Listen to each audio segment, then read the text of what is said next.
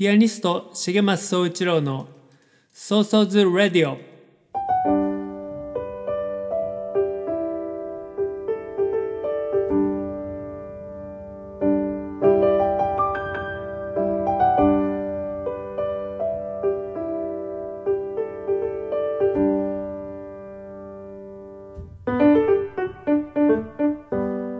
この番組はピアニストの重松総一郎が音楽や芸術に対する思い日々の活動のことアーティストとして生きるということ生活や社会子育て政治のことなど気軽に話す番組です。その日の即興演奏など音楽も豊富にお届けします。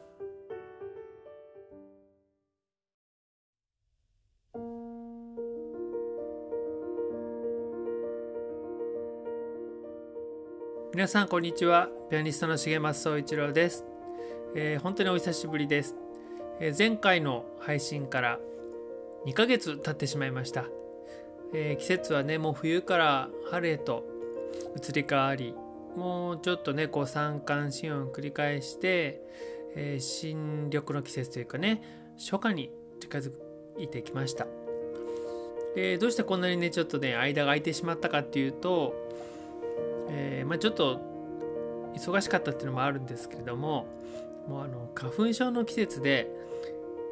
鼻づまりがひどいのでちょっとこれはラジオを録音できる、えー状態じゃないなと思ってそれでちょっとお休みしてました、えーこの2ヶ月の間皆さんはいかがお過ごしでしたでしょうか、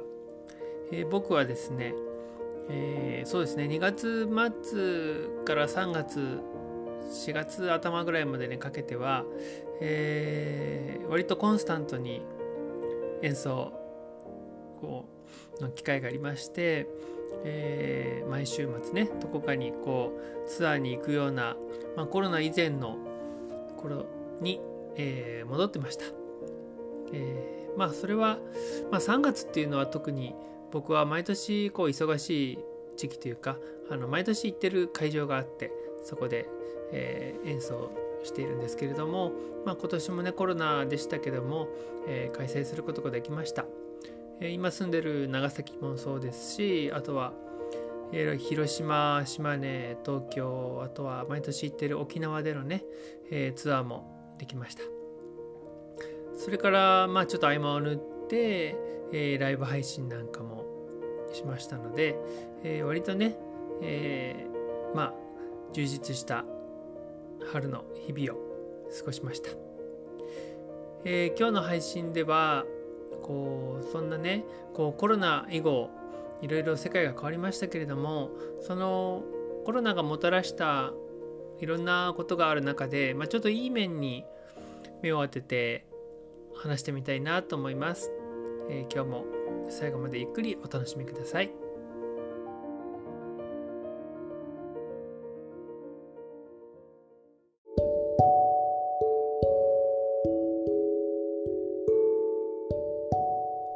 改めましてこんにちは。ピアニストの重松総一郎です、えー今日のこのラジオでは、まあ、コロナのことについてちょっと話したいんですけれども、えーコロナがこうバーッと広がって特にこうパンデミックと言われるね世界に広がって、えーロックダウンがロックダウンっていうねなんかこう僕らも初めて経験するようなそういうことが起きてから、えー約1年が経ちました。思えばね、あのー去年の今頃はもうあの学校があのゴールデンウィークに先駆けてお休みになってねうちの子供なんかもあの1ヶ月ぐらいのお休みだったんじゃないかなと思うんですけれどもでこう不要不急の外出を控えてくださいということで、えーね、不要不急って何なんだってねみんな、えー初めて考えたりそれからまあ僕はあのライブの中止の連絡がガンガン来始めそれから自分で企画したものもやるべきか中止すべきかをすごくこう毎日毎日悩んだようなそんな時期でした。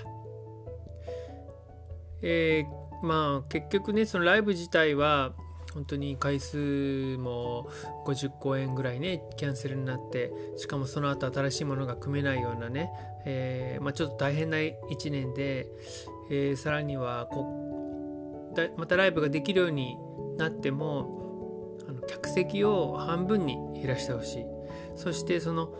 半分も結局埋まらないようなそんなのが続いてました、まあ、結局人々の気持ちが、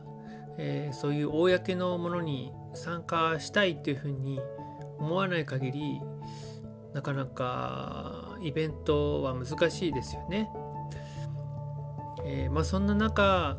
えー、まあ、そういうのね悪い面はあるんですけれども今日はちょっといい面にね、まあ、個人的なこともありますけどいい面にちょっとスポットを当ててね話してみたいなと思うんです。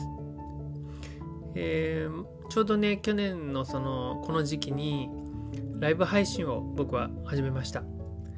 えー、まあ、このラジオでも何回も話してるんですけど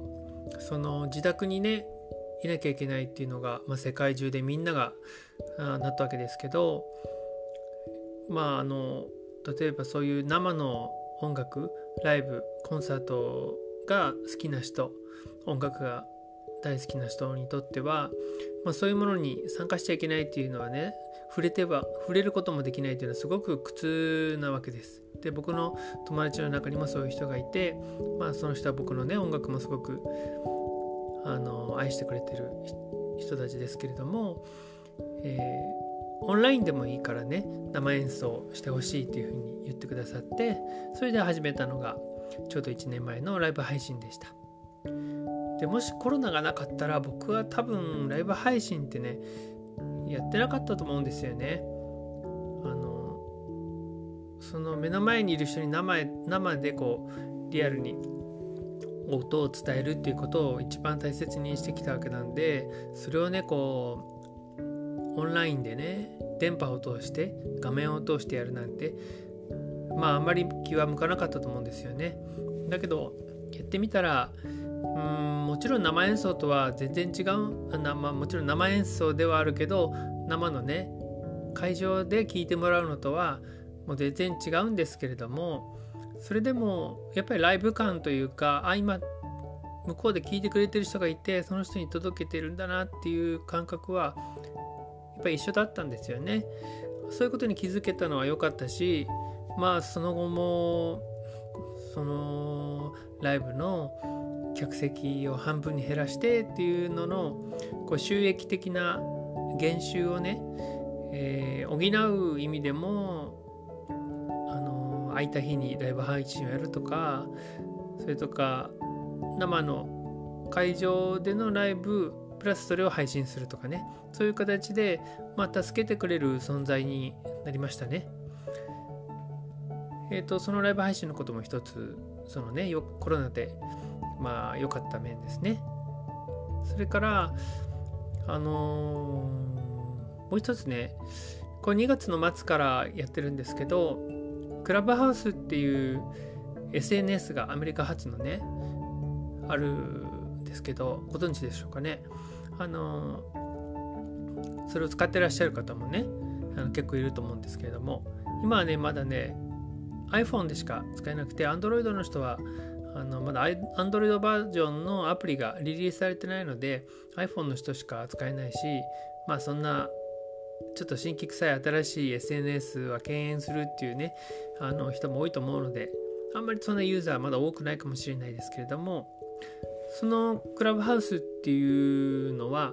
まあその YouTube なんかと同じで生でこう配信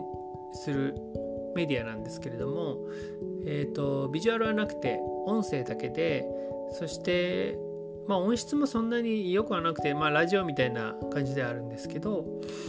えー、YouTube のように記録が残らないので本当こう何えーと、例えば僕がその演奏してもそれは何も残らないで、えー、その場で聴いてくれてる人だけにの中に残るというかね。記憶の中にだけに残るようなそんなメディアなんですけれども、えー、そのクラブハウスで僕が朝の30分ぐらい即興演奏を始めました。すでにそうですね25回ぐらいやったのかな。えー、そうなんですけどなんかそれをねえーと、平日の空いた時間に家でやることでなんだろう今までだったら、えー、ライブがある週末以外はいつも誰かに聴かせるための演奏っていうのはしていないんですよね。それがその空いた日も、えー、平日朝から聞いてくれてる人に向けて配信するっていうのがなんかこうライブと日常が僕の中で地続きになってそして即興演奏自体も普段家にいるとオリジナル曲の練習ばっかりで即興演奏の練習っていうのはあえてしないんですけれどもそれをねまた毎日するようになったのでこう僕の中で即興演奏っていうのがもっともっと深まっていってえー、て言うのか、まあ、自分でしか僕にしかちょっと分かんない感覚ではあるんですけどよりねこう自由に即興演奏ができるようになったし、えー、まあ、30分っていう、まあ、長いような短いような長さですけどその弾き続けるっていうのもねすごくこう心地よく絵を描けるようになったというかななんかそんなことができるようになったんですよね。でそれもやっぱりねコロナがあってやっぱそういうものもやってみようかなって思えたと思うんですよね。うんまあ、このアプリ自体はねコロナと関係なくリリースされたんでしょうけどねあの、まあ、世界中の人が「あこれいいね」って言ってえ使い始めたのはやっぱりコロナのことがあったからじゃないかなともいうふうに感じてます。それから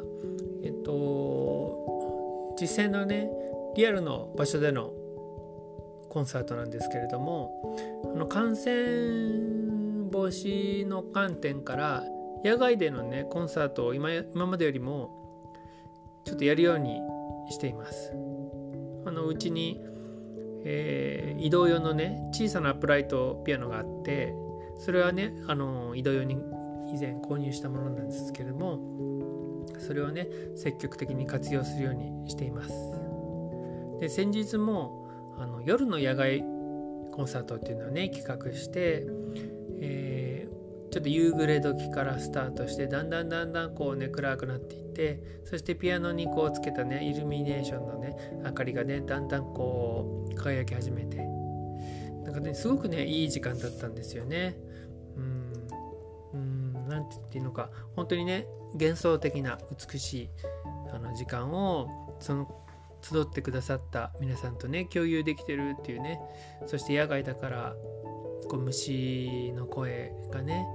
えー、だんだんだんだんこう夜の虫の声が鳴り響いたりしてね、えー、暗がりの中で白爪草が月に照らされてね光り輝いていたり。本当に、ね、すごく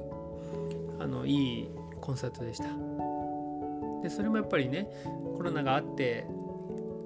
やろうとね思ったことなので今後もねそういう野外コンサートは積極的にやっていきたいなと思うのでね。あのまた改めて皆さんにねこう演奏依頼の募集をねかけようかななんていうふうにも思ってます、え、それからですねつい先日のことなんですけれどもあの友達が僕に演奏依頼をしてくれてその演奏依頼っていうのがあのどっかねよそのライブ会場じゃなくてあの個人的にねプライベートなコンサートをしてほしいということでその内容があの寝転がって聴きたいと。あの普通のコンサート会場だと1人ゴローンっていうのは恥ずかしくてできないから我が家でうちでですね、えー、できないかということでうちに来てもらいました。もう一人ねお友達も連れてくださ来てくださって2人で来てくれたんですけどえー、最初はね僕あのピアノのそばで聴いていてもう途中から隣の部屋に行って畳の上にね持ってきたヨガマット引いてあの本当にゴローンとなってね1時間友達が聞いてくれました。でその人は、まあ、ちょっと自分でもねコロナうつかもしれないっていうぐらいねコロナですごくこう沈んでしまってたんですけどもうコロナ疲れというかね、えー、それでもなんかこうすごくゆったりとこう空っぽになれたみたいでね喜んでくれました。で僕としてもねなんかあの1時間こうずっとね集中して即興演奏したわけですけど普通のコンサートだったらまず挨拶してあのそれから曲のね紹介をしたりとかいろいろやることがあるじゃないですか。だけどただ1時間ね。音楽だけがそこにあるというか僕も演奏に集中して聴く人もねただゆったりと自由に聴く。なんかすごくねあのいい時間でした。これもねやっぱりコロナがあってこそあのそういうやり方で聴きたいってね言ってくれたんですよね。えっ、とあとですね僕がまあコロナでこの1年一番思うのはそういう一つ一つの演奏の機会とか一人一人のねあのお客さんそれから一つ一つの会場であるとか一つ一つのね依頼が本当に貴重で大切なものだっていうことをね改めて考えさせられましたね。もともと僕はもちろんこう一人一人に届けるつもりで演奏しているしたくさんライブがあったってね一つ一つ全部大切なんですけどでもこれだけこう演奏する機会聴いてもらう機会が激減すると本当に一つ一つのねありがたみを感じますね。でおそらく参加される方の方も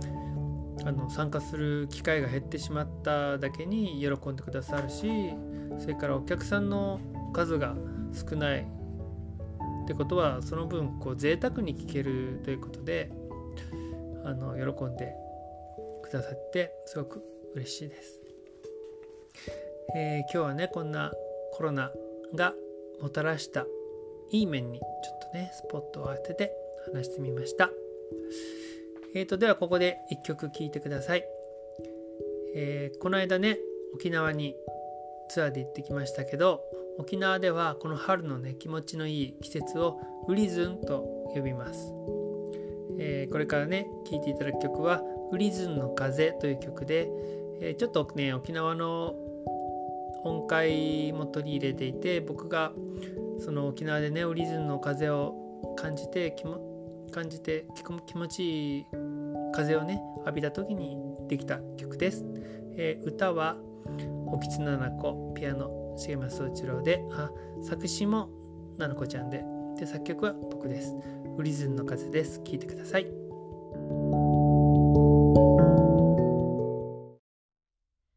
わあ。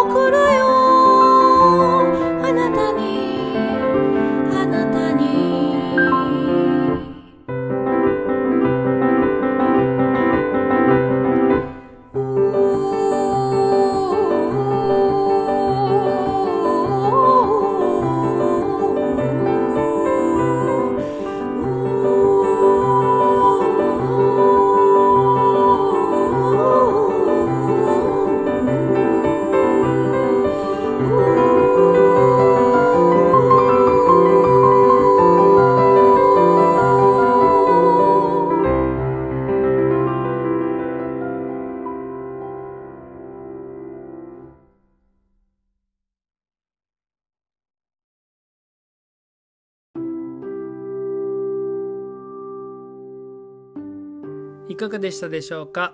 えー、ソーソーズレイディオでした。えっ、ー、と今後もねライブがいくつかありますのでちょっとねご紹介したいなと思います。えっ、ー、と5月の頭になりますけれども5月の3日熊本。7日8日は名古屋。15日が埼玉。16日が東京。で予定しています、えー、それぞれの県の方是非ねライブに足を運んでいただけたらなと思います。それから次のライブ配信ですけれども4月の25日日曜日3時から自宅から、えライブ配信いたします、えー、それからですねゴールデンウィーク中も、えー、3回ぐらいライブ配信しようと思っていて、え、さっきね曲を聴いていただいたおきつななこちゃんと2人のデュオで今のところ5月1日に配信しようと思ってますそれからあの去年のゴールデンウィークもやりましたけどうちの娘と娘の紬と2人でこう子供も楽しめるようなコンサートも一回やりたいなと思っています。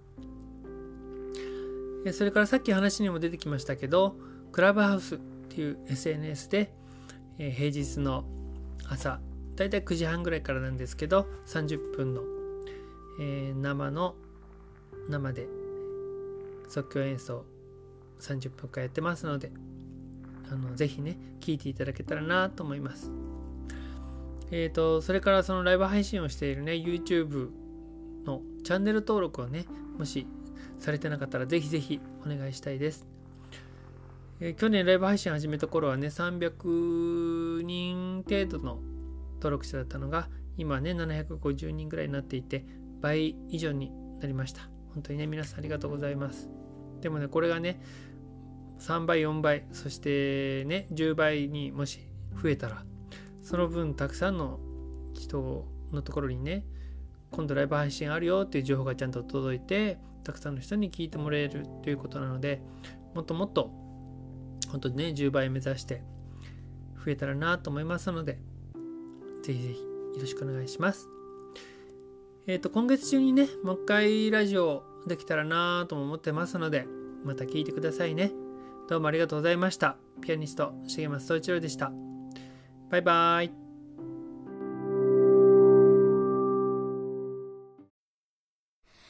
帽子